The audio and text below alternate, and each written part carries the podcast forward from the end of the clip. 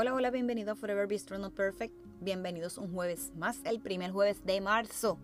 Así que ya estamos en nuestro tercer mes del 2021 y hoy les voy a estar compartiendo un episodio que la realidad salió de American Idol. Así que comencemos. Este episodio es presentado por Forever Be Strong Not Perfect. Descubra unas piezas únicas artesanales hechas por manos puertorriqueñas con el motivo de inspirar y recordar tener una actitud positiva en nuestra vida diaria ante cualquier adversidad y a la misma vez llegar a otros con la recaudación de fondos para pacientes de cáncer de seno. Elija entre aretes o brazaletes. Los invito a pasar por nuestras redes sociales, tanto Instagram como Facebook, para que vean la variedad de joyerías que tenemos disponibles. Así que regalemos más que una pieza, para que no olvidemos ser siempre fuertes y valientes, como le ordenó Dios a Moisés, donde lo encontramos en el libro de Josué, capítulo 1, versículo 9. Juntos alcanzaremos a otros. En el episodio de hoy estaremos hablando de rompe. Y hace unos días este tema surgió porque estaba viendo un pedazo de American Idol donde la concursante de 19 años, Rhonda Felton, le preguntaron ¿y cómo es tu vida? Y ella con voz quebrantada y llorosa, no fue fácil, mi mamá y yo hemos estado pasando muchas, pero aquí estamos frente a ustedes y es un honor estar aquí hoy. Cuando esta joven comienza a cantar fue mágico. O sea, desde mi corazón, desde el jurado, los ojos de cada uno de los tres jurados que estaban ahí, y cuando ya termina de cantar, uno de ellos le dice, tú hiciste algo hoy que nadie había hecho en las audiciones durante este día. Luego le dice, hay momentos en la vida que pasa algo para salir de X situación. Y de esta misma forma lo dijo él. Dios se presenta a romper esa pared que pensamos que quedará ahí para siempre. Así que le dice, querida, tú acabas de encontrar ese espacio hoy y para dar un cambio a tu vida, sí que es un sí de mi parte. Fue un pase de los tres jueces. Ella automáticamente salió corriendo a buscar a su mamá y le dice, le dicen cuando entra con ella porque la fue, la fue a buscar y, y cuando regresa con su mamá, el jurado le dice, su hija acaba de tener el pase a Hollywood. Juntas se abrazan, comienzan a llorar y se quedan ahí como, como que esta emoción y esta real eh, forma de, decir, wow, lo logré, wow, gracias Señor, wow. Fue un wow de, de ambas partes, como que ellas no esperaban eso. Y fue tan bonito, ¿verdad? En, eso, en ese par de minutos donde ella canta, le dicen, hablan con ella y mi cabeza empieza a dar vueltas y obviamente pues yo estaba acá, ya ustedes saben, tú sabes, con, con lagrimitas en mis ojos. Y ella había, junto a su mamá, comenzaron a cantar una, una canción llamada Zoom Zoom y automáticamente solté lo que tenía y comienzo a escuchar lo que Dios quiere que yo les hable hoy.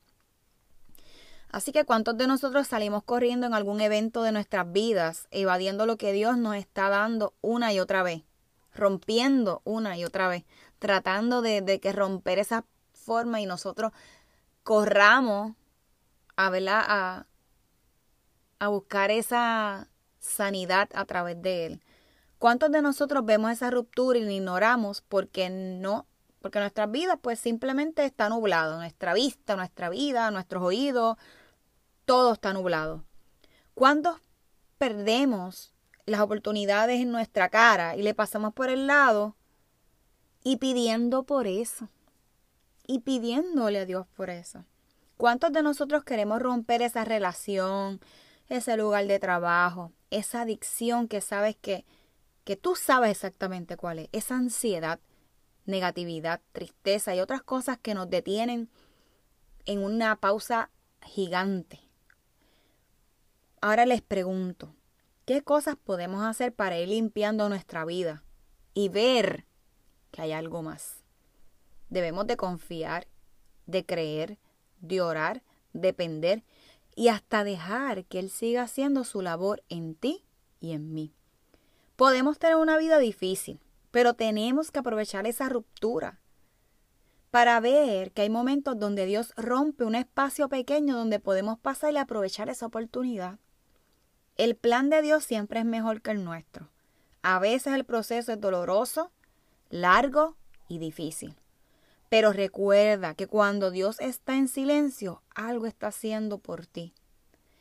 En el libro de Santiago comienza diciendo, yo Santiago, esclavo de Dios y del Señor Jesucristo, escribo esta carta a las doce tribus, los creyentes judíos que están dispersos por el mundo.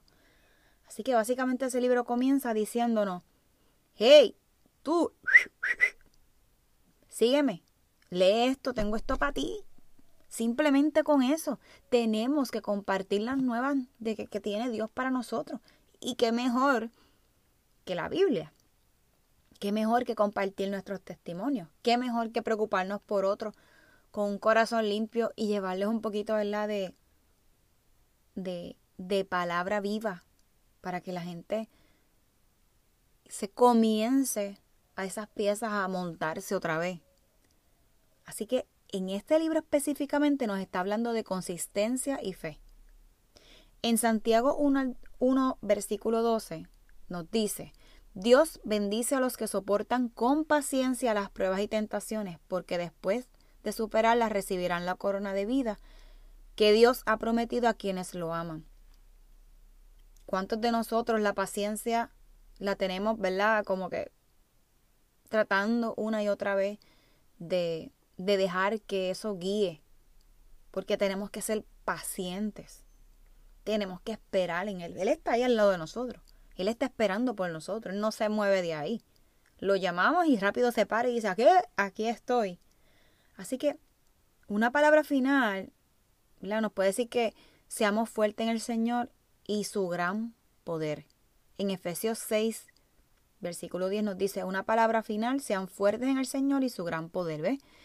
Que nos confirma una y otra vez que tenemos que ser, confiar, que tenemos que ser fuertes, que tenemos que creer, que tenemos que, que dejar todo lo que tenemos en un momento dado y dejar que Él trabaje porque Él tiene un poder inalcanzable. Todos estamos rotos, todos. Y siempre nos repara una y otra vez. Él nos va a seguir reparando no matter what. Veamos esos espacios rotos, sin importar cuál sea el tamaño, para que Él siga manifestándose en nosotros. En Isaías 52 días nos dice, el Señor ha manifestado su santo poder ante los ojos de todas las naciones, y los confines de la tierra verán la victoria de nuestro Dios. Así que aquí nos da este versículo, le podemos sacar tanto, lo pueden escribir en un papelito, se pueden sentar en él y simplemente empiecen a hacer como un draft. Pongan Isaías 52, 10 le hacen un círculo y háganle flechas hacia afuera. Y van, ustedes van a ver que ese versículo les va a estar hablando tanto. Porque el, el poder de Dios ante nosotros, ante cada uno de, de sus hijos, va a ser a cada una de nuestras esquinas que ni conocemos, de nuestro cuerpo, de nuestra mente, de nuestro corazón, de nuestra vista, de nuestros oídos. Y Él va a hacer lo posible y manifestarse en nuestras vidas. Pero nosotros tenemos que dejar que eso suceda. Así que no lo olvides. Su victoria es la nuestra, pero Él quiere que en nuestra victoria nos demos cuenta de su infinito amor por nosotros.